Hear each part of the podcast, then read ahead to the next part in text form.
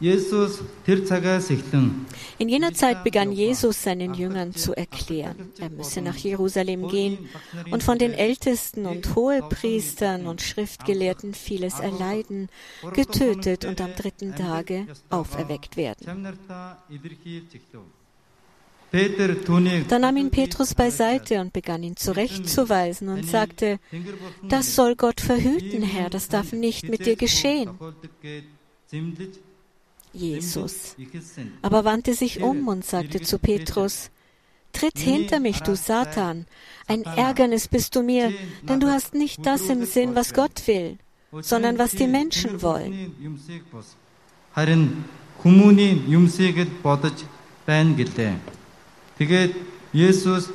Darauf sagte Jesus zu seinen Jüngern, wenn einer hinter mir hergehen will, verleugne er sich selbst, nehme sein Kreuz auf sich und folge mir nach.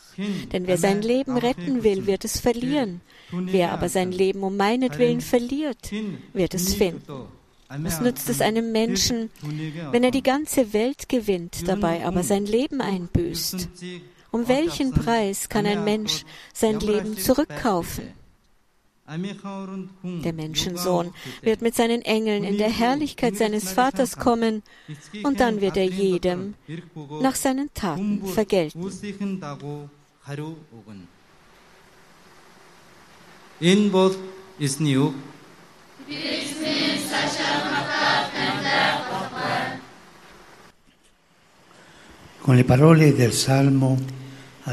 Mit den Worten des Psalms haben wir gebetet, Gott, es dürstet nach dir meine Seele. Nach dir schmachtet mein Fleisch wie dürres, lechzendes Land ohne Wasser. Diese wunderbare Gebetsanrufung begleitet unsere Lebensreise durch alle Wüsten, die wir durchqueren müssen. Und gerade in diesem dürren Land erreicht uns eine gute Nachricht. Wir sind auf unserer Reise nicht allein. Unsere Dürren haben nicht die Macht, unser Leben für immer öde werden zu lassen.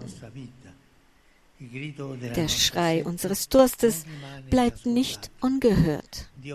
Gott der Vater hat seinen Sohn gesandt, uns lebendiges Wasser zu geben, um den Durst unserer Seele zu stillen. Jesus, wir haben es gerade im Evangelium gehört, zeigt uns den Weg, um den Durst zu stillen. Er ist der Weg der Liebe, den er bis zum Ende, bis zum Kreuz gegangen ist. Er ruft uns, ihm auf diesem Weg zu folgen, indem wir das Leben verlieren, um es neu zu finden. Verweilen wir gemeinsam bei diesen beiden Aspekten. Der Durst, der uns innewohnt und die Liebe, die unseren Durst stillt der Durst, der uns innewohnt und die Liebe, die den Durst stillt. Zunächst einmal geht es für uns darum, den Durst zu erkennen, der uns innewohnt. Der Psalmist klagt Gott seine innere Trockenheit, weil sein Leben einer Wüste gleicht. Seine Worte haben in einem Land wie der Mongolei einen besonderen Klang. Ein riesiges Gebiet, reich an Geschichte und Kultur, aber auch gezeichnet von der Einsamkeit der Steppe und von der Trockenheit der Wüste. Viele von euch sind an die Schönheit und die Mühsal des Wanderns gewöhnt. Eine Bestätigung, die an einen wesentlichen Aspekt der biblischen Spiritualität erinnert, der durch die Gestalt Abrahams verkörpert wird und ganz allgemein dem Volk Israel und jedem Jünger des Herrn eigen ist. Wir alle wir alle sind nämlich Nomaden Gottes, Pilger auf der Suche nach Glück, Wanderer, die nach Liebe dürsten. Die Wüste, die der Psalmist anspricht, bezieht sich also auf unser Leben. Wir sind jenes dürre Land, das nach klarem Wasser dürstet, einem Wasser, das unseren Durst in der Tiefe stillt. Es ist unser Herz, das sich danach sehnt, das Geheimnis wahrer Freude zu entdecken, jener Freude, die uns selbst inmitten existenzieller Dürre begleiten und Halt geben kann. Ja, wir haben einen unstillbaren Durst nach Glück in uns. Wir sind auf der Suche nach einem Sinn und einer Richtung in unserem Leben, nach einer Motivation für die Tätigkeiten, denen wir jeden Tag nachgehen. Und vor allem dürsten wir nach Liebe, denn nur die Liebe erfüllt uns wirklich. Sie macht dass es uns gut geht. Die Liebe bewirkt, dass es uns gut geht. Sie öffnet uns für das Vertrauen, indem sie uns die Schönheit des Lebens kosten lässt. Liebe Brüder und Schwestern, der christliche Glaube entspricht diesem Durst. Er nimmt ihn ernst. Er beseitigt ihn nicht. Er versucht nicht, ihn mit Palliativer oder Surrogaten zu lindern. Denn in diesem Durst liegt unser großes Geheimnis. Er öffnet uns für die Begegnung mit dem lebendigen Gott, dem Gott der Liebe, der uns entgegenkommt, um uns zu seinen Kindern e und untereinander zu Brüdern und Schwestern zu machen. E und damit kommen wir zum zweiten Aspekt, die Liebe, die unseren Durst stillt. Denken wir an die Liebe, die unseren Durst stillt. Das ist der Inhalt des christlichen Glaubens. Gott, der Liebe ist, ist dir in seinem Sohn Jesus nah geworden, mir, dir, uns allen. Er möchte dein Leben, deine Mühen, deine Träume, deinen Durst nach Glück teilen. Es ist wahr. Manchmal fühlen wir uns wie ein wüstes Land, vertrocknet und ohne Wasser. Aber es ist ebenso wahr, dass Gott für uns sorgt und uns klares, durststillendes Wasser anbietet. Das lebendige Wasser, das in uns hervorsprudelt, so dass es uns erneuert und uns von der Gefahr des Vertrocknens befreit. Dieses Wasser schenkt uns Jesus. Der heilige Augustinus sagt, wenn wir uns im Dürstenden erkennen, werden wir uns auch in jenem erkennen, dessen Durst gestillt ist.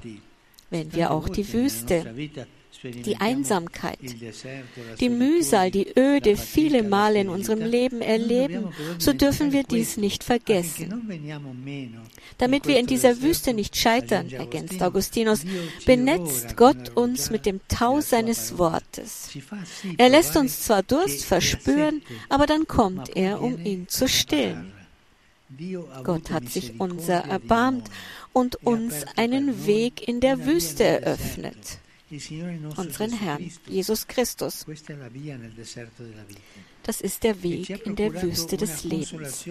Und er hat uns einen Trost in der Wüste besorgt, die Prediger seines Wortes. Er hat uns Wasser in der Wüste angeboten, indem er seine Prediger mit Heiligem Geist erfüllt hat, damit in ihnen eine Quelle des Wassers entsteht, die bis zum ewigen Leben reicht.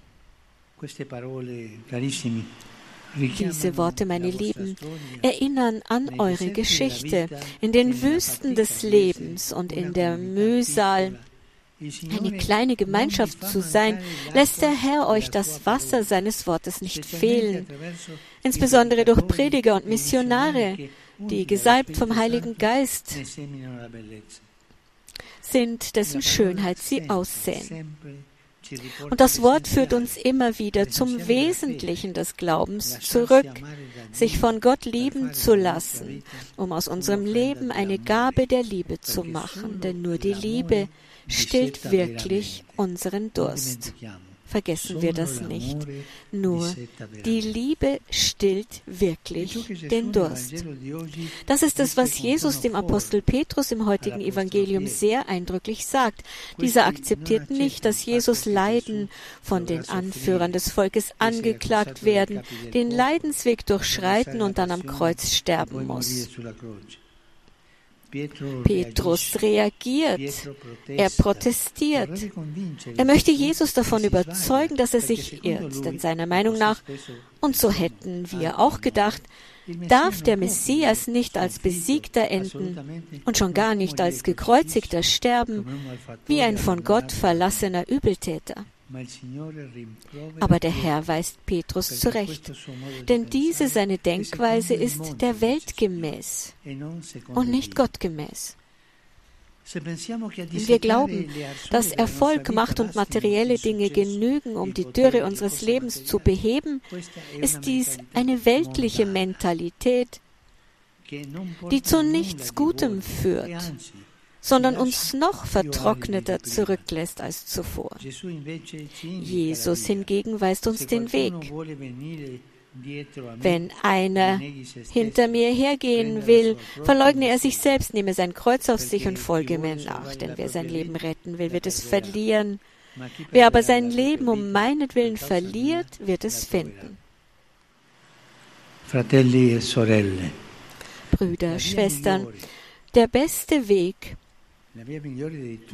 der beste Weg von allen ist dieser, das Kreuz Christi zu umarmen. Das Herzstück des Christentums ist diese verstörende und außerordentliche Nachricht. Wenn du dein Leben verlierst, wenn du es großzügig hingibst, wenn du es riskierst, indem du es in Liebe einsetzt, wenn du es zu einem kostenlosen Geschenk für andere machst, dann erhältst du es überreich zurück.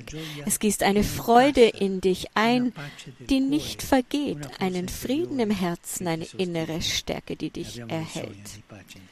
Und wir brauchen diesen inneren Frieden so dringend. Das ist die Wahrheit, die Jesus zu entdecken uns einlädt die Jesus euch allen, dem Land der Mongolei, offenbaren möchte. Es nützt nicht groß, reich oder mächtig zu sein, wenn man glücklich sein möchte. Nur die Liebe stillt den Durst unseres Herzens, nur die Liebe heilt unsere Wunden, nur die Liebe schenkt uns wahre Freude und das ist der Weg, den Jesus uns gelehrt und uns eröffnet hat. Hören also auch wir, Brüder und Schwestern, auf das Wort, das der Herr zu Petrus sagt. Tritt hinter mich. Das heißt, werde mein Jünger. Geh denselben Weg, den ich gehe, und denke nicht mehr nach Art der Welt. Dann werden wir mit der Gnade Christi und des Heiligen Geistes auf dem Weg der Liebe gehen können. Auch dann, wenn Lieben bedeutet, sich selbst zu verleugnen, gegen persönliche und weltliche Egoismen zu kämpfen, sowie das Risiko einzugehen, in Geschwisterlichkeit zu leben. Denn wenn es auch stimmt, dass all das Mühe und Verzicht verlangt und manchmal bedeutet, das Kreuz zu besteigen, so ist es doch noch zutreffender, dass, wenn wir unser Leben um des Evangeliums willen verlieren, es der Herr uns im Überfluss schenkt, voller Liebe und Freude für die Ewigkeit.